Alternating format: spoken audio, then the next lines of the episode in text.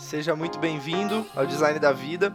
Aqui é o Cris Fedrizzi e o objetivo do podcast é de trazer referências sobre a vida, pessoas fora de série, CEOs, líderes, e o meu propósito é ser ponte de conhecimento, tá? E te trazer o que existe de melhor é, para você aprender a lidar com seus desafios, para a gente criar um Brasil melhor, um mundo melhor. Todas as terças, às 9 horas, com um novo episódio. Te desejo um ótimo episódio e a gente se vê na próxima. Um forte abraço, tchau, tchau.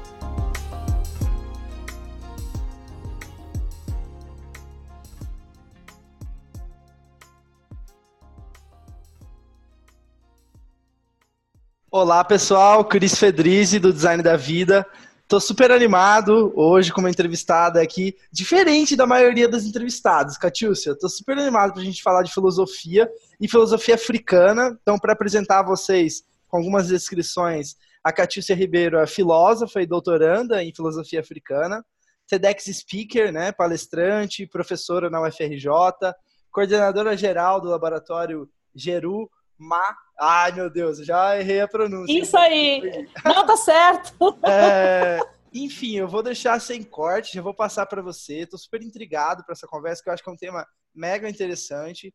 É, mas, enfim, se você puder, se, como que você se define e é, se você puder contar um pouquinho da sua trajetória para gente, que eu tô curioso para saber como você chegou até, até esse tópico, até esse momento. Enfim, te ouvir um pouquinho. É, bom dia, boa tarde, boa noite para quem está escutando esse podcast. Fico muito feliz pelo convite do Cris, né, para falar de um tema tão visceral para a atualidade, que é a filosofia africana. Eu sou Catiúcia Ribeiro, né, sou preta, mulher, filósofa, professora, é, é, coordenadora do Laboratório Germar, enfim, e sou uma mulher nascida e criada dentro do Quilombo, né, então eu falo deste lugar, sou uma mulher de axé, então, quando eu falo, todos esses, tudo isso que compõe Catiú se atravessam nos meus paradigmas filosóficos. Então, é isso. Assim, o meu percurso na filosofia, ele não começa na filosofia, eu fiz vestibular para economia, e aí é, passei, enfim, só que na época eu tive um contratempo é, tive de doente, fiquei doente, não consegui fazer a matrícula, entrei nas vagas ociosas e entrei em filosofia. Foi meu primeiro contato com filosofia. Nunca tinha tido filosofia no fundamental, no médio. O que eu conhecia de filosofia eram as palavras clichês, né? Amor platônico e essas palavras do cotidiano. Mas me debruçaram no universo da filosofia, eu não conhecia. É... No meu primeiro período, eu comecei na PUC São Paulo, a PUC é, é, cortou as bolsas, eu transferi para a Universidade Federal do Rio de Janeiro logo em seguida, no, no, terceiro semestre. E logo que eu cheguei na Universidade Federal do Rio de Janeiro, eu fui numa defesa de mestrado de um amigo que estava apresentando uma dissertação de mestrado, na qual ele comprovava que Édipo era negro, e dali eu começo nas minhas investigações em torno da filosofia africana e me deparo com um horizonte né, de estudos e pesquisas e aprofundamentos na área da filosofia africana que sequer eram conhecidos pelos seus pares, né, é, aqui no Brasil. Então, nesse primeiro momento foi um primeiro impacto, né? Eu, eu escrevi muito, escrevi na, na, na, graduação e na monografia. Eu tenho um percurso acadêmico todo dedicado ao estudo da filosofia africana, monografia, mestrado e agora finalizando o doutorado, né? É, eu não sou professora adjunta da universidade, eu estava né, como professora é, durante o período de doutorado, também no meu estágio docente, e agora estou finalizando. Quem sabe no futuro. Mas, e esse é o meu percurso na filosofia africana, já são 17, uns 17 anos me dedicado à pesquisa da filosofia africana. Né? E quando nós falamos de filosofia africana, são paradigmas filosóficos construídos desde o princípio da humanidade, como nos apresenta Sheikh Anta Diop, que é o que nós chamamos que é nosso último faraó, químico, físico, antropólogo, que ele faz uma investigação densa, né, em contraponto com a egiptologia vigente, para destituir a ideia de um embranquecimento do Egito. E quando ele faz essa investigação, neste momento ele encontra um outro filósofo, que é o Teófilo Benga, que já está há algum tempo né, dedicado aos estudos da filosofia africana, Ele até tem um texto que se chama Filosofia Africana no Período Faraônico, e os dois começam a apresentar o Egito como berço da civilização e como, como é como berço da civilização automaticamente produziu é, investigações sobre a vida, né? Então, o que nós conhecemos por um milagre da filosofia a partir dos berços helênicos é um ponto na história que precisa ser questionado. Né? Os gregos, os helênicos construíram muito bem filosofia, mas negar a existência de um pertencimento filosófico antes desse período é um puro é um puro afirmação, é uma pura afirmação, desculpa, do epistemicídio, né? E aí tem o racismo epistêmico que nega as produções intelectuais dos povos africanos, né? Porque a única porta de entrada dos povos africanos no mundo é o processo colonial, né? Que desumaniza esses povos e não atribui as suas participações na história. Vamos investigar um pouquinho disso, assim, o que, que são claro. você quando você começou a investigar então sobre a filosofia africana, né, e ver é, encontrar essas, enfim, eu imagino que você vai cavando né, informação ali, vai descobrindo cada vez mais coisas, enfim, que às vezes nos livros das escolas geralmente a gente não nem ouve falar, nem, né, nem é tão uhum. presente. O que, que, são algumas diferenças assim que saltam aos olhos quando você começou a se debruçar sobre filosofia africana em relação ao que ao padrão vigente, assim, se puder, é, puder falar assim. Essa é uma pergunta, essa é uma pergunta muito boa, Cris, porque quando nós estamos nos, debru nos debruçando no universo da filosofia africana, é importante dizer que nós estamos investigando um outro berço civilizatório, um outro berço epistemológico, né? Nós fomos né, construídos historicamente, culturalmente, dentro de uma premissa filosófica ocidental. Nós somos né, construídos dentro de uma cultura ocidental. Então, nosso modo de fazer e produzir conhecimento é alicerçado pelo Ocidente. Então, o que nós conhecemos como modo de filosofia, de história, de matemática, de geografia, estão dentro do que o filósofo brasileiro Renato Nogueira nos apresenta de uma geopolítica do conhecimento. Né? Em se tratando de uma filosofia alicerçada por um processo de um racismo epistêmico, é uma egopolítica, né? que só tem uma geografia do conhecimento, que só reconhece o Ocidente como premissa de construção de conhecimento. É, uma diferença crucial é o modus de produção de filosofia. Né? Filosofia, é, ela era uma investigação sobre a vida no percurso da vida. Então, a filosofia era um modus de vida, era um modus de vivência. Isso aqui que nós estamos fazendo neste momento é uma filosofia africana, por exemplo. Você não precisa criar né, toda essa, essa estrutura filosófica que nós conhecemos. A filosofia, eu sempre digo, era como respirar. Nesse sentido, filosofia também não estava desassociada da ancestralidade. Filosofia era um exercício de transcendência da matéria e do espírito. Então, por exemplo, na filosofia quemética, Kemet é o nome original do que nós conhecemos por Egito. Egito é uma nomeação dada aos gregos, né? no, no, no momento que eles iam, né? E aí tem um, um filósofo muito bom que fala sobre isso, um teórico, um pensador é, o George James, que ele tem um texto muito bom, que é O Legado Roubado, que ele conta, inclusive, apresenta né, comprovações que Platão, Sócrates, Aristóteles, né, próprio Steve Jobs, num dos seus livros, ele conta que quando Aristóteles vai escrever sobre a física, ele vai né, no meio das Mercutes, Mercute é o nome original das pirâmides, ele vai nas Mercutes para fazer a contagem né, da constelação para fazer toda essa estrutura da física. Um elemento fundamental que, que é distoante da filosofia, a filosofia africana, ela, não, ela é uh, o modo de produção de filosofia não é unicamente racional. Né? Racionalidade, ela é um elemento que compõe a filosofia, a filosofia, né, a construção do sujeito em relação com o IB. Né? O IB é o coração, que é a consciência. Então, a morada da consciência é o coração. Então, nós estamos diante de um processo filosófico, de uma cardiografia do saber. Um processo de, como diz o próprio professor Renato Nogueira, trazendo ele novamente, um texto muito bom que ele tem, que é a Ética da Serenidade, ele fala que, filosofia é um modus de vida. Né? O que nós conseguimos interpretar como a filosofia é um exercício espiritual.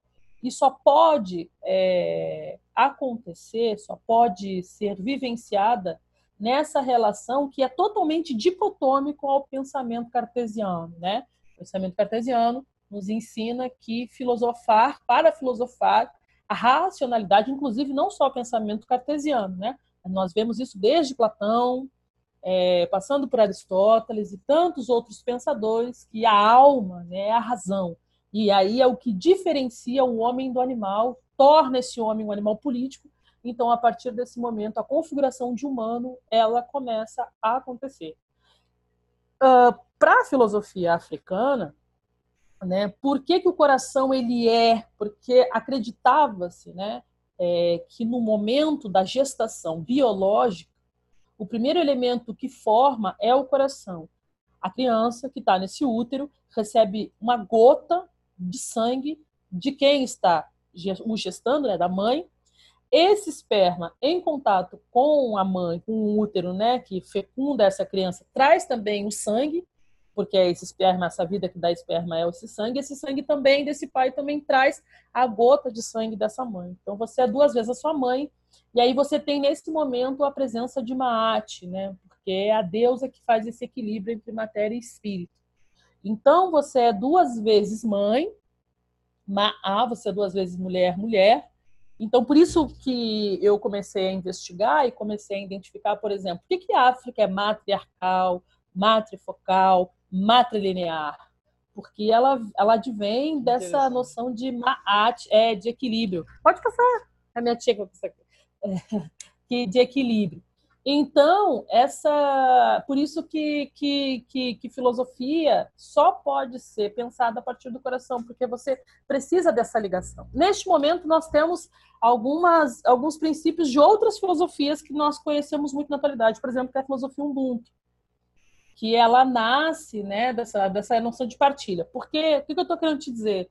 Quando você nasce esse coração, você pega todas essas gotas partilhadas, você tem uma noção de partilha. Se eu recebi a gota da minha mãe, ela recebeu a gota da minha avó, que recebeu da minha bisavó. Então aí também você já tem um outro conceito que é muito presente, que é o conceito da ancestralidade. Então, um grande ponto de dicotomia, se nós pudéssemos apresentar entre esses dois pensamentos, é que uma filosofia é estritamente racional e a outra filosofia é o que uma pensadora nigeriana na atualidade nos trouxe como uma cosmopercepção, uma cosmosensação, um elemento sensorial de reflexão. Né? Porque nós não somos só razão, nós somos razão, nós somos emoção, né? nós somos todos esses elementos. Na medida, e aí o racismo, trazendo um pouco para a pauta racial, e aí como é, o racismo ele se alicerçou na filosofia, que na medida que você configura uma humanidade estritamente racional, povos que não entendem o mundo né, a partir da racionalidade, eles não são vistos como humanos. Se eles não são vistos como humanos, automaticamente eles são é, colocados numa categoria do que nós chamamos de zoomorfização, esse lugar de animalização. Outro elemento fundamental, para finalizar essa pergunta, é que essa dicotomia entre mitos e logos, que a filosofia é, do Ocidente faz, né? Tem os pré-socráticos, aí depois você vê essa ruptura do mitos e do logos, você precisa fazer essa ruptura com mitos, do mito para construir o que é o real, o que é o concreto. Na filosofia africana, o mito constitui o logos. Nossa, meu, você ah, eu, eu entendo. A primeira vez eu fiquei a primeira vez eu fiquei assim também. Eu fiquei assim. Explodiu minha mente. Calma aí. Né, é... Então vamos lá, então, algumas perguntas, vamos, vamos investigar. É, eu já estou saindo uhum. da pauta, eu já estou curioso, já vamos, vamos investigar. é, vamos lá, então, então tá. Então, beleza. Eu acho que é uma coisa muito importante a gente falar, porque já era uma coisa que eu, que eu me indagava do seguinte. É, eu venho de uma escola extremamente racional e, e, eu trabalho em um ambiente extremamente racional, né? E, e a gente vive numa sociedade que que, meu, é incrível, assim, de ruim, no sentido de o número de pessoas em depressão, sabe? Vários casos, enfim, uhum. se repetem hoje uhum. na, na sociedade, porque a gente só trabalha a racionalidade e aí vai se perdendo, sabe? Então, como que você vê é, na sua própria vida, assim, trazendo um pouco da filosofia africana, é, para, enfim, trabalhar e além da racionalidade, sabe? Em alguns momentos. Específicos. Sim. É, é importante dizer que a racionalidade ela não é destituída, ela só não é um elemento primordial, né? Porque isso que tu trouxe é muito importante. Tem uns 15 dias, 15 dias foi, que eu participei de um congresso holístico internacional promovido pela Universidade do México, e a discussão a ponta era justamente sobre essa. E aí me convidaram para falar e eu trouxe assim o quanto construir seres humanos racionais causa todas essas fissuras no, no humano, né? Uh, porque nós não somos só a razão. Então, isso que tu disse, as depressões, as angústias, estão na ordem do sentido. E aí tu mata isso, né, para a configuração de um ser humano, e aí tu tem o quê? Uma sociedade adoecida. Se tu trazer um pouco para uma, uma realidade diaspórica no Brasil, é o que o Ailton Krenak está nos advertindo na atualidade quando ele tem o livro Ideias para Adiar o Final do Mundo. Porque no Ideias para Adiar o Final do Mundo ele fala esse modelo de humanidade que está aí, ele não dá conta de nós. Então, assim, nós temos um, uma, um, um, muitas pessoas com adoecimentos psíquicos, né? Porque tem uh, esferas de violência no nosso ser que não são estritamente racionais. São coisas que você não vai é, reconhecer, né, pela razão. Então, a razão, ela não é um elemento primordial. Ela existe, né?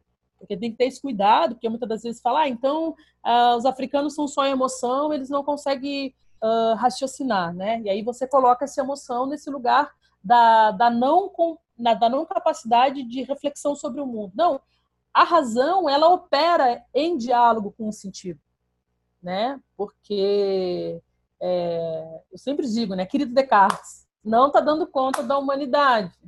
Não sei em que momento da curva você viu isso e, e essa e essa e aí nesse congresso eles estavam falando assim é isso e tem isso também a filosofia africana ela é uma filosofia que ela tem uh, uma premissa estritamente holística isso é para tudo. Quando você pega na atualidade um filósofo africano que escreve muito bem sobre um, um conceito que está né, em todas as, as, as, pautas da atualidade, que é o Attila Bembe, que fala sobre necropolítica. E aí, no final do livro, no, do final do livro, do meio para o final, ele adverte né, que esse processo de necropolítica atinge um território como um todo. Isso é esse elemento sensorial. Isso é que a, a filosofia africana fala. Que quando você atinge um, você atinge vários. Então você não pode. E por que, que ele tem toda essa preocupação de, né, de entender o território e tudo mais? Porque é tudo um elemento de como ele sente. Ele fala do lugar do sentido. Então o sentido ele não pode ser ignorado, né? E isso responde muitas coisas. Interessante. E o que que você, assim, em termos objetivos, assim, do dia a dia mesmo, assim, tem alguma prática que, que você tem de rituais e práticas? Exemplo, você está tomando é, chimarrão? Chimarrão. Chimarrão. chimarrão. Por exemplo, tomar um chimarrão já é alguma prática de, de certa tu forma. Sabe que essa é uma pergunta que sempre nos fazem, né? Quais são as práticas?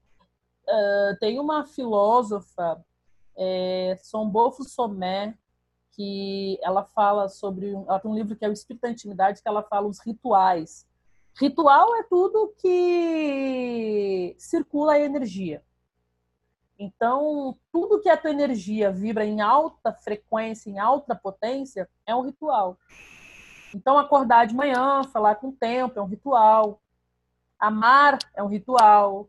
É, beber um chimarrão, conversar assuntos que sejam edificantes para quem escutar, é um ritual. Então, tudo é ritual. É que, é que nós né, fomos colonizados religiosos dentro de uma perspectiva religiosa que ritual é só religião. Quando não, ritual é tudo. Mas eu mesma, eu faço práticas de yoga, em especial Kemet Yoga, né? Que é uma que é uma é uma modalidade de yoga que vem sendo desenvolvida há algum tempo é, através dos princípios do Kemet, né? Do Kemetil, que nós chamamos. Então, se você olhar algumas imagens dos antigos neterus, os neterus é o nome que nós conhecemos por hieróglifo, você vai ver vários é, deuses, né, Neterus, você vai ver vários Neterus em posição de yoga. Então, filosofia é isso, entendeu? É um exercício de reflexão do corpo, da alma, do espírito, é, que não está muito no alvo, né, de como a vida será uma boa travessia, mas sim qual será o teu percurso na vida. Tem um filósofo da antiguidade, da 18ª dinastia, hermética, que é o Amenemop, que ele te pergunta qual o sentido da vida. E a resposta de qual o sentido da vida não está em qual é o sentido da vida, mas como nós atravessaremos a vida para a vida ter sentido. Muito, muito show, muito show. É, eu acho que são, enfim, são algumas perguntas e é um pouco do meu ímpeto em, em, em ter o design da vida também. Eu acho que é muito é, de investigação, né?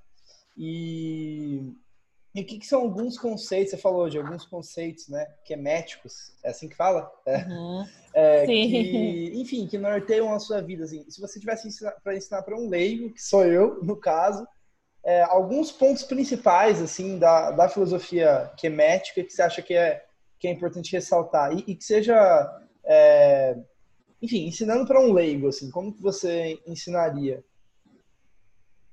Bom, eu tenho um curso que eu dou de introdução à filosofia africana. É, eu dou presencial e aí na, na, na, na, no isolamento social nós criamos online. Né?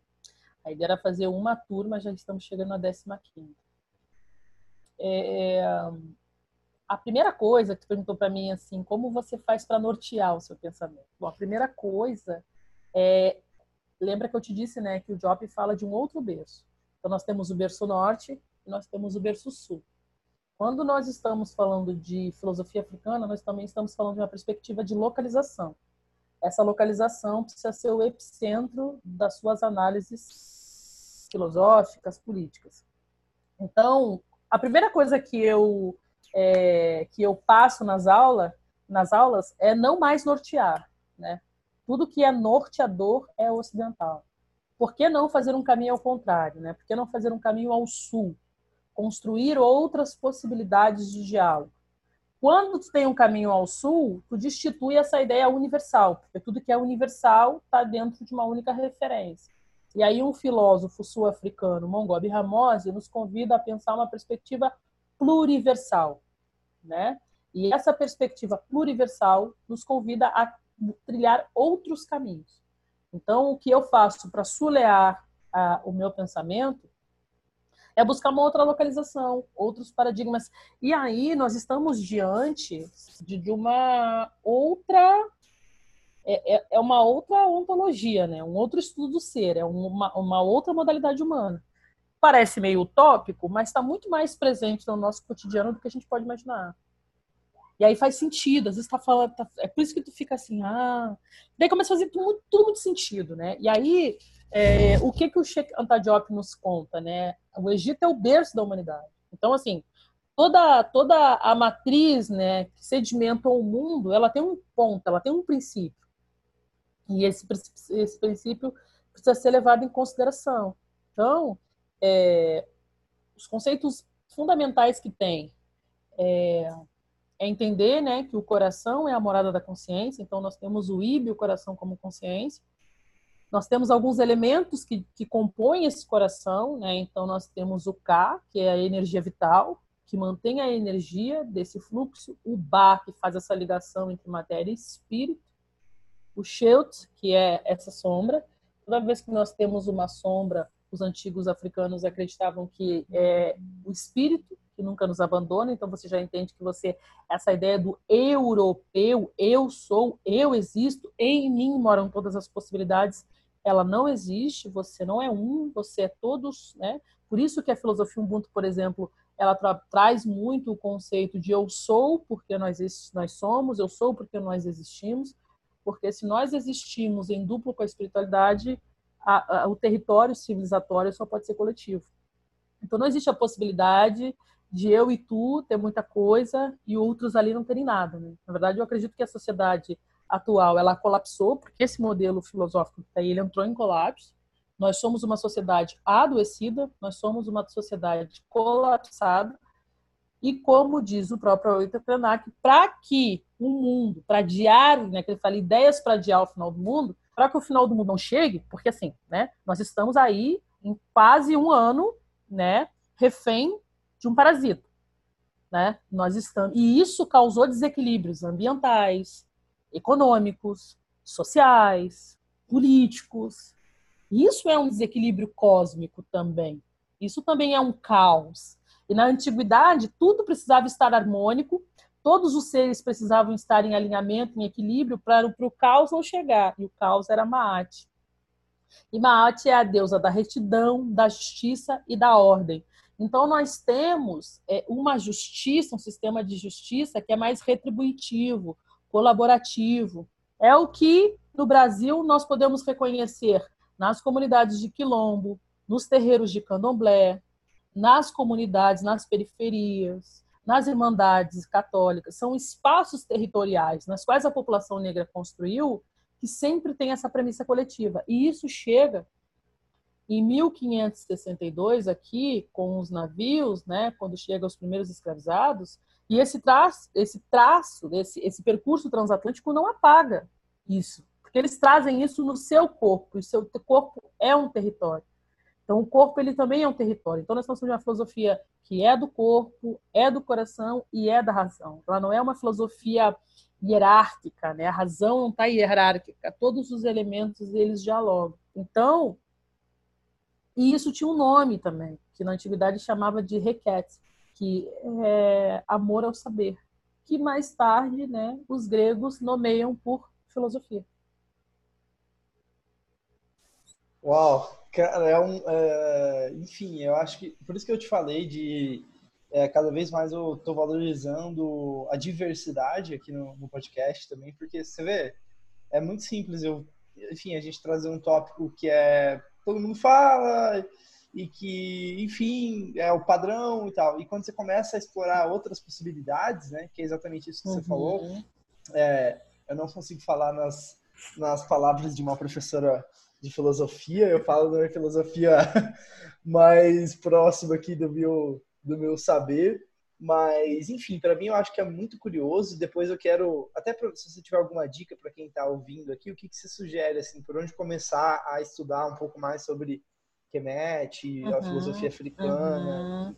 Que caminho você acha que a gente pode pode ir algum livro, enfim, alguma coisa? Nós temos alguns pensadores que, que já deixaram as suas contribuições aqui no Brasil mesmo, né? Nós temos o professor Renato Nogueira, professor doutor Renato Nogueira, professor da Universidade Federal Rural, né? Nós temos o professor Juan Nascimento, que é o professor é, da Universidade Federal de Brasília. Nós temos o professor Eduardo Oliveira, que é o professor da Universidade da Unilab, em Salvador. E nós temos também um professor que é do continente africano, mas que mora no Brasil, e é professor da Unilab, que é o professor Basilelli. Esses são alguns dos expoentes, né, que têm contribuições da filosofia africana. E, mas também tem, você pode começar a investigar Teófilo Benga, que, como eu falei, ele se dedicou, Teófilo Benga ainda está em vida, né? Uh, se dedicou aos, ao longo dos seus 93 anos a fazer uma investigação sobre a filosofia africana no período faraônico, mas tem outros pensadores da atualidade que produzem filosofia. Attila Mbembe escreve sobre filosofia africana. Série da Grande Noite é uma grande contribuição filosófica. Né? Então, são alguns pensadores que, se debruçando, investigando, é, tem, né? E, e, aí tem outras pessoas que estão vindo nesse percurso. Tem o professor Walter Duarte, que, assim como eu, também estuda filosofia africana da antiguidade, né? E eu, eu durante muito tempo estudei, é, eu durante muito tempo estudei contemporânea, mas a minha paixão é antiga, né? Eu, eu estudava Heráclito, estudava os pré-socráticos e depois fui estudar filosofia africana da, antig, da antiguidade. Assim. E tem muita coisa minha também. Se você jogar meu nome no Google, no YouTube, você vai ver muito, muita palestra, muito, muito texto, né? Que, de, que também no campo da filosofia africana. Né? Agora, o conceito central para pensar a filosofia africana, tanto na antiguidade, na modernidade, no, no contemporâneo, é a ancestralidade. E quando nós estamos falando de ancestralidade, é o que o Mongobi Ramose nos chama de uma ontologia que se configura numa ontotriádica. Esse conceito é, é uma definição para dizer que eu sou porque eu fui ontem e eu serei amanhã. Então, uma filosofia que ela também não pode ser pensada dentro de uma ideia singular de mundo, né? Uma ideia como que a filosofia africana teria contribuições incríveis para pensar todo essa, essa, esse desmatamento e esse processo que nós estamos sofrendo né, com as nossas reservas no Brasil, por exemplo. Né? Como que a filosofia africana poderia falar sobre o Covid-19? Muito simples. Nós somos uma sociedade individualizante. Então, não tem como você pedir para uma sociedade para as pessoas não irem para a rua, não irem para a praia, se elas foram construídas dentro de uma cultura individual, cada um pensa em si. Mas se fosse construída dentro de uma cultura é, coletiva, na hora que você precisa, não precisaria, na verdade, não ia nem precisar pedir, né? Porque seria um processo automático daquele território. Se tem uma pessoa doente, todo mundo tem que parar. Mas nós somos uma sociedade adoecida. E, na verdade, o capitalismo se, se, se, ele se abastece do individualismo. A economia se abastece do individualismo. Só que com, com isso vem também outros desdobramentos. Vem a violência, as desigualdades raciais, as desigualdades de gênero, as lutas, as violências é, LGBTQI+. Assim, e tudo começa é desse singular. princípio filosófico, né? Tudo começa desse princípio filosófico. Por quê? Porque você tem uma razão e um modelo de humanidade. E aí tem um princípio que é: os ocidentais pensaram para si e para os seus. Então você tem um modelo, que é o que, que é um modelo hegemônico de humano? É um homem branco, alto, cisgênero, católico, mesmo que seja ateu, cristão, mesmo que seja ateu, né? Que uh, é uh, muito bem nascido, monogâmico, uh, economicamente muito bem instalado. O mito, né? É o modelo de, de homem perfeito só que aí, o que, que esse modelo faz? Né? Nós chamamos de o definidor. Aí ele começa a definir categorias para estar do lado dele. Aí ele cria a categoria mulher, que vai alicerçar essa luta com ele. E aí depois ele cria outras subcategorias. Aí ele cria os negros. Então, só que para ser esse modelo dele, é, você tem um modelo de relacionamento, você tem um modelo que. E aí, imagina, nós somos seres plurais. Né? Então, por isso que o universal ele não dá conta de ninguém tudo que é universal precisa ser destituído. Porque o universal ele vem do latim de unius, um único, um único modelo. Nós somos uma sociedade plural, diversa. E se nós não pararmos para redefinir esse modelo de humanidade que foi construído dentro de uma premissa filosófica dessa, o mundo vai colapsar. Porque a violência racial vai aumentar, a violência de gênero vai aumentar, a homofobia vai aumentar, a violência econômica vai aumentar. Nós somos uma sociedade do caos. Ninguém mais tem segurança econômica, né? segurança nessa, nessa vida. Você sai, você não tem. Você, as pessoas te matam por um celular. E isso é uma sociedade adoecida. Você é morto por um simplesmente por um aparelho. Porque a sua, a nossa vida não tem tanto, já dizer racionais, minha vida não tem tanto valor quanto seu celular, seu computador. Porque é uma sociedade individualizante. E aí você morre, se roubam o teu celular, mas você consegue dormir toda noite tranquilo quando a Amazônia está sendo queimada. Então, é, é uma troca de valores muito forte. Por quê? Porque nós fomos desconectados desses elementos. E por onde começar? Assim, eu, fico, eu fico me perguntando, eu consigo visualizar tudo que você está trazendo. Eu acho que são, enfim, indagações que eu me faço diariamente também. E eu só consigo ver a, alguma mudança acontecendo a partir do, da responsabilidade. Ou seja, uhum. é, de alguém assumindo um papel, dando voz, ou, ou enfim, fazendo algo é, em prol daquilo, né? O que, que você acha que é um caminho, assim, a, é, que a gente pode assumir de, de responsabilidade é, no papel que a gente está assumindo hoje, é. enfim? O primeiro caminho, Cris, é voltar. Eu tenho dito muito que o futuro é ancestral. É revisitar as práticas do passado. Quando eu fiz um TED, eu falei isso, né? Essa é uma filosofia que não existia correntes e nem quem acorrentava. Né? Então, assim, não tinha quem acorrentar e nem quem tinha desejo de acorrentar o outro. Então, nós estamos falando é voltar atrás e redefinir o modelo de sociedade que está aí. Esse é o primeiro ponto. Né? Esse modelo que está aí, ele acabou. Ele acabou. As pessoas não querem, as pessoas nem mais são configuradas com gênero, que gênero também é uma invenção do Ocidente para aprisionar humanidades. Então esse tem que ser o primeiro caminho, é voltar atrás, fazer uma investigação. Só que quando nós falamos em voltar atrás, desculpa, é, não está muito longe de nós. Os territórios africanos, no Brasil na diáspora, e os territórios indígenas têm essas respostas. Nós precisamos sair desse processo egóico, né? Uma sociedade democrática, não haverá democracia justa nesse país sem alternância de poder.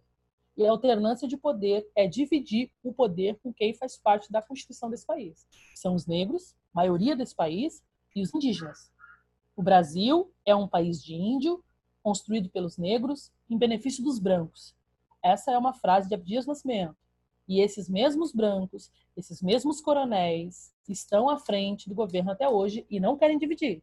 E nós somos uma sociedade, como eu já repeti, em colapso. Nós somos uma sociedade adoecida. Nós somos a sociedade que nós criticamos, como diz o próprio Ailton Krenak. Então, o caminho é ouvir outras narrativas, outras possibilidades. Então, como você fazer um discurso nacional, você afirmar que o Brasil é um país cristão e conservador. É, esse discurso ele não se sustenta mais.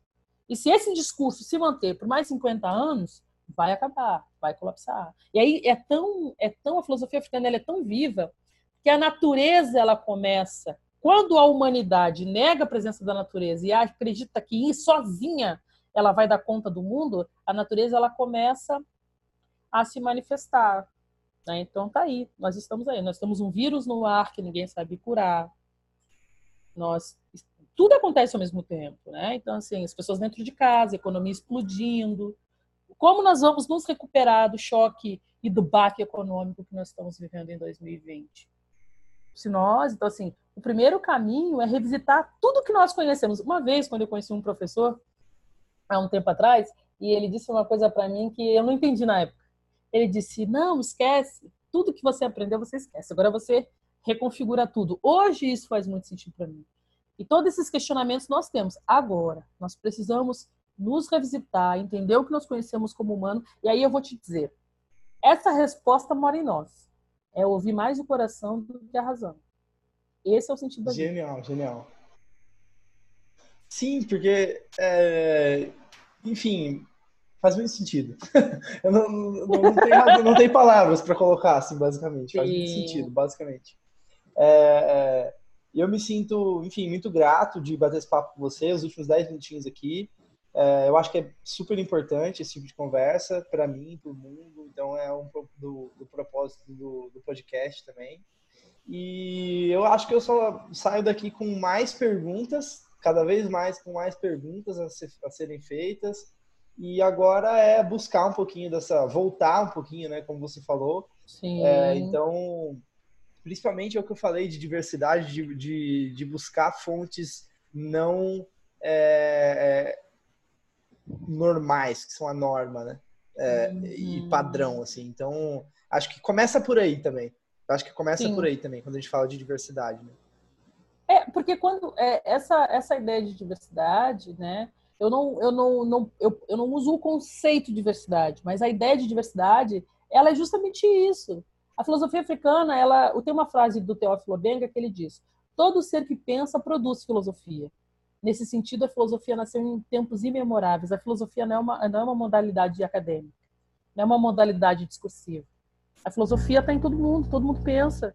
Agora, o que nós precisamos é começar a redefinir os autores, né? Reconfigurar esses autores. Então, essa, isso que nós conhecemos por diversidade, ela é fundamental, porque assim, nós precisamos ouvir mais a comunidade LGBT, precisamos ouvir mais os povos indígenas. Os povos indígenas não são escutados nesse país. A terra é deles. E as pessoas se elegem dizendo: vamos arrumar, se elegem, se candidatam. Nós estamos em plena efervescência, né, de um outro momento político importante no país, né, das escolhas dos chefes dos municípios, vereadores e tudo mais, né? E as pessoas falam: vamos dar conta do nosso país. O país, só que os e aí, esses dias eu conversando, eu tenho um programa, todas segundas, quartas e sextas, que é o África Fé, que eu divido com a Jana Amor, e nós recebemos Júlia Doricó, que é uma irmã indígena. E aí eu falei para ela, ah, mas vocês são os verdadeiros donos desse país. Ela falou, não, nós não somos donos de nada, porque nós sabemos dividir. Esse país era dos meus ancestrais, esse país é nosso. Entendeu? E é por isso que nunca se maldou quando as pessoas chegaram aqui para morar aqui. As pessoas chegaram aqui, né, pegaram tudo no cabresto, construíram para si e tá aí o resultado. Sim, é... não tenho o que adicionar, assim, eu acho que é exatamente isso. E é agora, falando em resgatar, vamos, vamos entrar um pouquinho nisso, em resgatar, em aprender, Sim. que eu acho que é muito isso, é aprender, né? parar e ouvir. Eu acho que é. é, uhum. é e, e, aí o que eu vou falar para o ouvinte que às vezes está tá, tá ouvindo aqui e está desconfortável de alguma forma é: se te gera desconforto, ouça mais ainda. Sim. Porque quando a gente fala de preconceito e tal, eu acho que é importante falar isso, porque até assim na empresa e outros lugares a gente está começando a trazer algumas discussões, né? E é nítido os desconfortos. Então, uhum. o que eu uhum. posso dizer é, se te gera desconforto, investigue. Independente Sim. da sua é, opinião formada, o tanto que você já sabe. Sobre isso. É, é isso sobre isso. É, se desconstrua um pouco, ouve um pouco, se colocar num, no lugar de aprendiz. Falando em aprender, bom, você estudou pra caramba, aprendeu bastante coisa. Então, para fechar, a última pergunta que é a seguinte: o que você aprendeu sobre aprender que te, que te ajudou, assim, a, enfim, consumir é, melhores conteúdos ou é, aprender é, melhor, enfim, o que, que você é, aprendeu sobre aprender que você acha que é válido compartilhar?